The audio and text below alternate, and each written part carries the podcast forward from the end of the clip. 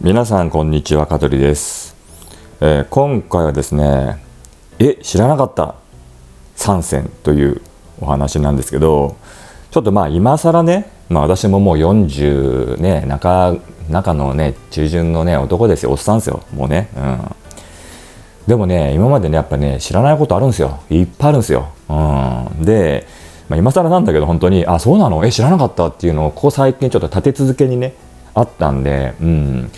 まあ、もしかしたらねこれを聞いてくれてる方もねえそうなんだ。私もね僕も俺も知らなかったって人もいるかもしれないしお前そんなのも知らないのかよ。ってねこうね後ろ指さされるかもしれないんですけども、えー、まあねちょっとこれはもうネタとして言うきゃねえと思って、はい、今撮っております。はい、で3つあるんですよ。うん、でまず、あの1個目なんだけどあのインドにあるあのタージマハルってありますよね。世界遺産のやつ、うん。ね、多分まあ名前ぐらい知ってますよね。あの大きなこう玉ねぎみたいなさ大きなさね、うん、大列形でできたっていうね、うん、で、まあ、あれがもともとねお墓だったっていうお墓なんですよあれね、うん。まあ、そんなの本当にね、普通の人から見たらいやそんなの普通当たり前だよって言うかもしれないけど全然知らなかったんですよもう、うん、だそのタージマハルっていう、まあ、名称と形ね、うん、なんかそう綺麗なさ大理石のさ、ね、左右対称のさと、まあ、インドにあるっていう。それはもちろん知ってるんですよ、うん、ただそれがあの、まあね、当時のね昔の、まあ、王妃のお墓だということも知らなかったんですごいなと思ってさ、ね、世界一美しいお墓っていうねことなんですよねだからね、うん、タージマハル。まあタージマハルの由来はね名称の由来は知りませんけども、うん。というのが1個あったんです、うん。まあ、でも今ねなかなかこう世界行けませんけどもね、うん、ちょっとあれやっぱ見てみたいですよね、うん、であれも見てみたいんですよ。その世界遺産だと。なんであのほらあのなんだっけ。サグラダ・ファミリア、うん、でなんかあのちょっと話ずれちゃうけどさ。今思い出したから言っちゃうけど。あのサグラダ・ファミリアね、うん、あれなんだっけ。スペインかなんかでしたっけ、うん、今でもねけあの建造中建築中っつうの作ってますっつってさものすごいじゃないですか、うん、でもなんかあれねこの間知ったんだけどなんか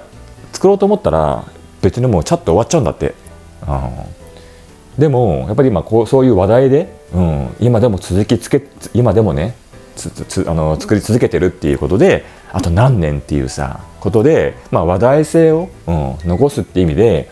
まあちょっと言葉悪いけどさね。まあちんたらさ、うん。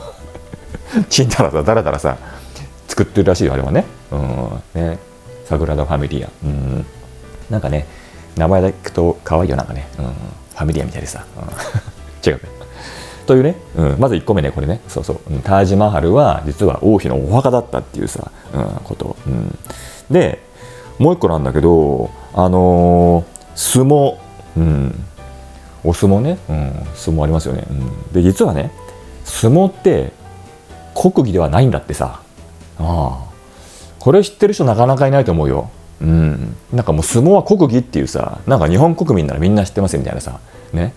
雰囲気になってるけどどうもね相撲は国技じゃないんだってさ、うん、でもちょっとまあ調べてみるとね、まあ、こんなふうに書いたんだよ、うん、ね。日本の国技は相撲というイメージが強いですが実は国技ではありませんと、うん、で日本には法律で認められた国技はない、うん、ないらしいよね。もう法律でこれは国技ですよっていう認めたものがないんですって、うん、しかし、まあ、古くからね民衆に親しまれている相撲は、まあ、そもそも会場となるね国技館、うん、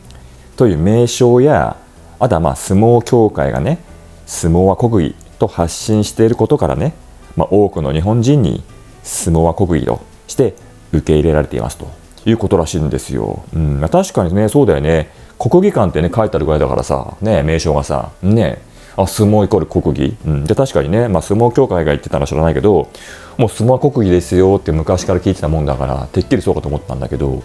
まあでもこれはちょっとねはっきりさせておいた方がいいですよね。もっとね。うん。いやもうだってこれかなり間違った情報じゃないですか。ね。国技がそうじゃないかってことはさ、ね、全然違うんだからね、うん。まあ、私は相撲見ないんで、うん、全然正直どちらでもいいんですよ。うん、なんかね、うん、相撲はまあ時代でいうとあの若乃花貴乃花のさね若隆兄弟の頃ね、うん、あの頃やっぱ楽しかったね、うん、楽しいっていうかまあ相撲に興味ないんだけどなんか話題性があったから見てたね。うん。あともうちょっと昔だとさねなんだあの千代の富士とか。あいや千代の富士はめちゃめちゃかっこいいよ。あのかっこいいっていうのは、まあ、もちろん強い意味でのかっこいいもあるけどルックスもめちゃめちゃかっこいいよ。千代の富士はね。うん。多分今相撲界で歴代のねうん。ハンサムナンバーワンじゃない？うん。千代の富士って、うん、すごくかっこいいってイメージがね子供の小学生時代私も思ってました、うん、まあでもね、はい、相撲は国技ではないということらしいです。最近知りました。はい。でもう一個のね最後のあのー、知らなかった3世の最後なんだけどこれはねかなりマニアックだよ。かなりマニアックな話。でまあ言いましょうか。びっくりした話、うん、あのねドラえもんアニメのドラえもんね、うん、でのび太ねが住んでるのび家の話なんだよ、うん。まあ、結論から言っちゃうね、うん、のび太の家って賃貸なんだよ。どう？ビビったでしょ、うん、でこれはなかなか出てない情報ですよ、うん、私もこの間知ったのよ、うん、いやちょっと待てと。ね？いやドラえもんののび太の家って戸建てじゃねえかと、うん、どう見たってね？戸建てだから持ち家だろって思うでしょ、うん、違うんだよ。家賃だったんだよあそこ。持ち家だったの。うん。あ違う違う持ち家じゃねえだあのだから賃貸だったんですよ。なんでしたかっていうとこれほんと偶然たまたまなんだけどあのねうちのま子供が YouTube でドラえドラえもん YouTube だったのかなんかそれかもしくは普通に今夕方か土曜日やってるドラえもんだったかどっちだったか覚えてない？見たのは。たまたま流れてて見てたんですよ私もさ、うん、でその時にあのー、のび太がねドラえもんにねあのママにお小遣いをあげてもらいたいあじゃあママとまあお小遣いをもっとあげてもらいたいんだけどドラえもんどうしたらいいんだみたいな話をしてたの。うん、でなんかママにあの相談してみようって言って、まあ、ちょっとねそのない秘密道具のネタはもう覚えてないですよ。うん。うん、あまりにもそののび太の家があの賃貸だったってことはそっちがびっくりして他の内容ぶっ飛んだからさ全然忘れてんだけど、うん、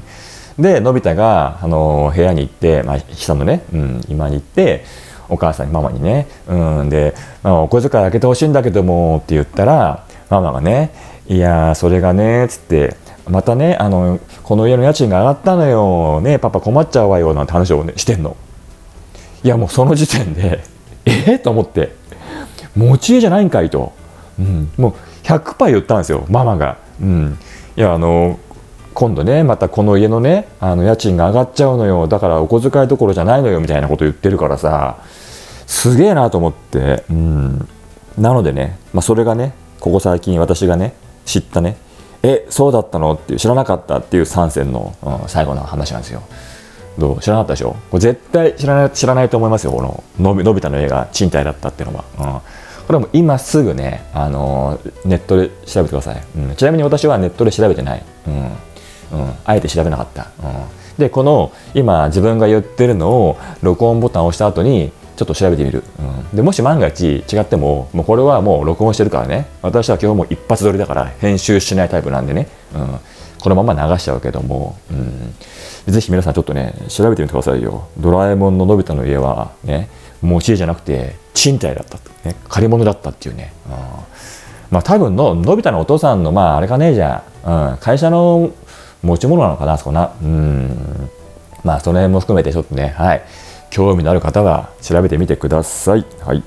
というわけで今日はこれで終わりです。それではさよなら。この放送は株式会社香取デザイン事務所の提供でお送りいたしました。また聞いてね